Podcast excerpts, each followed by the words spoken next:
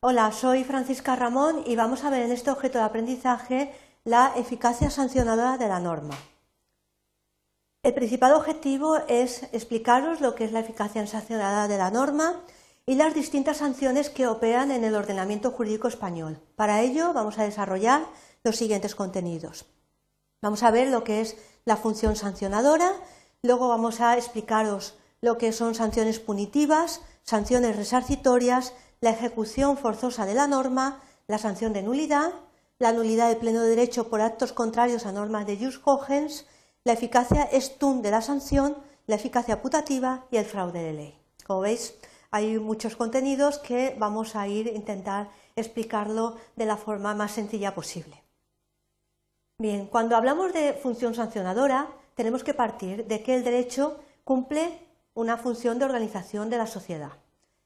Eh, tenemos que tener presente que dentro del ámbito de una comunidad pues se van a realizar muchas actividades y eh, van a producirse alguna serie de conflictos. Para solucionar esos conflictos aparece el derecho que marca las pautas para resolver una determinada situación. Las reglas jurídicas, como el deber jurídico de cumplimiento de las mismas, es decir, se tienen que cumplir y además eh, que precisamente la ignorancia de la ley no excusa de su cumplimiento, es decir, el que no sepamos que existe una ley no es válido para excusarnos de que no se cumpla y sobre todo el principio eh, jura no curia, es decir, que los jueces y tribunales eh, tienen que aplicar el derecho y lo deben de conocer, no hacen sino servir precisamente a la consecución de esta función, la función de organización de la sociedad.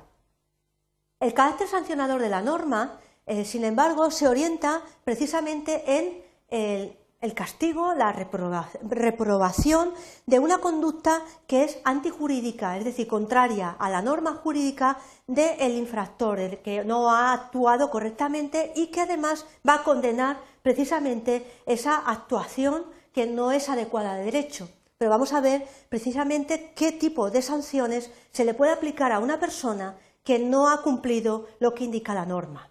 Vamos a tratar de explicaros que hay varias eh, sanciones de varios tipos y que además tienen varias peculiaridades.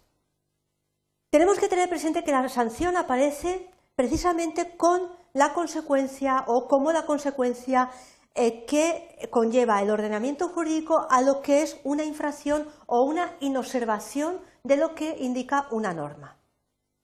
Sin embargo, tenemos que tener presente que esa sanción no es exclusiva del ordenamiento jurídico, por lo que la caracteriza, eh, pues se diferencia de lo que es una sanción social, una sanción religiosa, es precisamente el carácter de que es coercible, es decir, ¿qué significa? Que puede ser aplicada por la fuerza institucionalizadora, es decir, los jueces y los tribunales van a poder eh, sancionar una conducta antijurídica y le van a imponer una sanción que se tiene que cumplir. Vamos a ver, en primer lugar, lo que son las sanciones punitivas. Consisten en una privación de bienes jurídicos o de derechos e impuesta al que ha hecho una infracción de una norma. Por ejemplo, un ejemplo de sanción punitiva es una pena de reclusión o una multa. Es una pena o una privación de un bien eh, jurídico, que es eh, una cantidad económica, por ejemplo, o de un derecho, pues por ejemplo el derecho de, libertad. Entonces, una pena de reclusión una multa serían sanciones punitivas. Sin embargo, tenemos que tener en cuenta que pueden ser sanciones resarcitorias. que pretenden? Pues intentan eliminar o paliar en la medida de lo posible el daño que se ha cometido.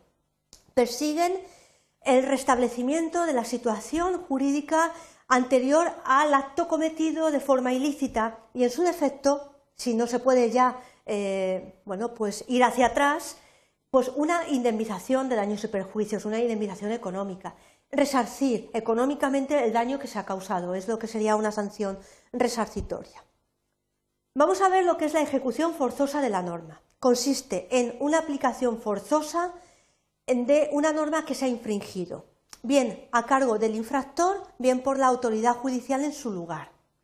Ejemplo, pues el artículo 1098 del Código Civil dice, si el obligado a hacer alguna cosa no la hiciera, se mandará ejecutar a su costa.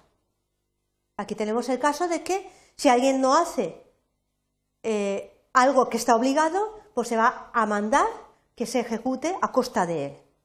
Puede ejecutarlo él mismo, pero si no lo hace, pues se hará a su costa. Entonces, imaginaos que es eh, una ejecución forzosa que indica en este caso el artículo 1098 del Código Civil. La sanción de nulidad consiste en privar al acto del valor y de los efectos normales que debería de producir. Es decir, el acto va a ser nulo, no va a producir efectos. Eso es la sanción de nulidad, como si no hubiese existido, y entonces es privarle de unos efectos que de existir llevaría consigo. Entonces se le elimina y eh, no produce ningún tipo de efecto. Eso sería la sanción de nulidad. Vamos a ver la, nulidad de pleno derecho por actos contrarios a normas de jus cogens.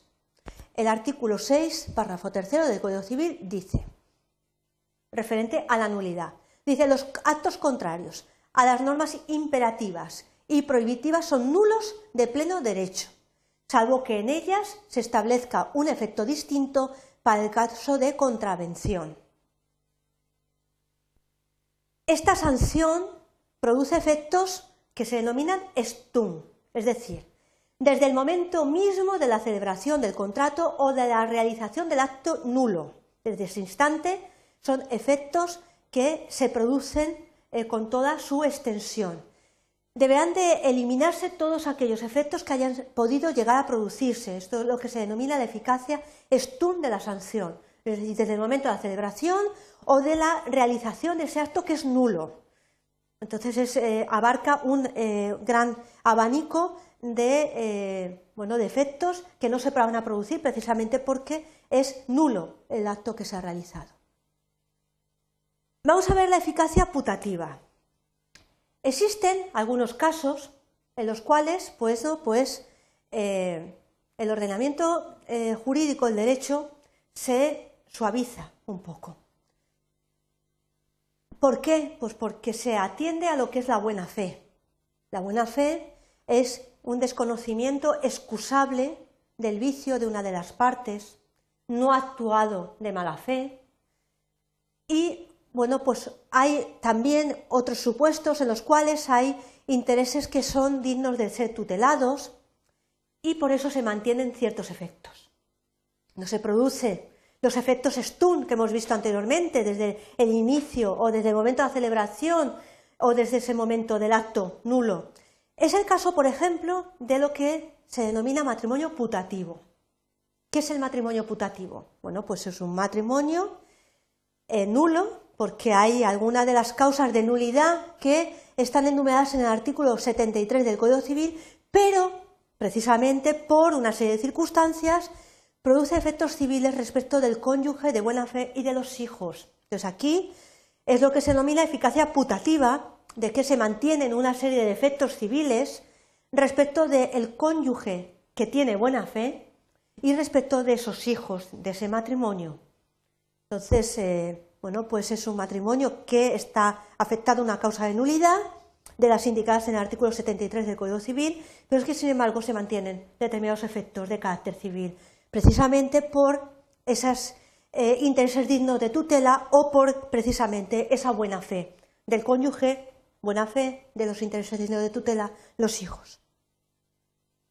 Por ejemplo, en este caso, los hijos, a pesar de que sus progenitores no tengan la condición de cónyuges, serán considerados hijos matrimoniales y no matrimoniales, en el caso que os he planteado. Vamos a ver lo que es el fraude de ley. El fraude de ley es aquel comportamiento que, aparentando una norma formalmente, persigue eludir el cumplimiento de otra, como un disfraz.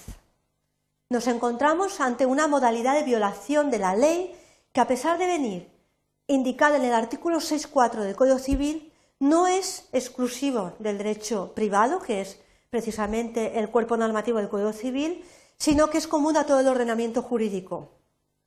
Este supuesto es un comportamiento que tiene la forma de apariencia normal, pero que persigue precisamente eludir el cumplimiento de una norma.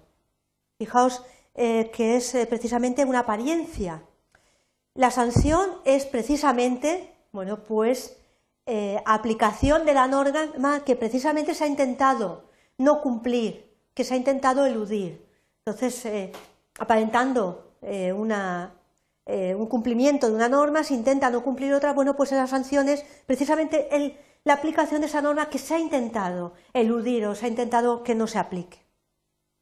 Pero se distinguen entre dos tipos, el fraude de ley a la ley en el ámbito interno, cuando se realiza dentro de los límites del ordenamiento jurídico español, pero también el fraude internacional. Fijaos que cuando se realiza a través de un cambio de nacionalidad, se contempla en el artículo 12, párrafo cuarto del Código Civil.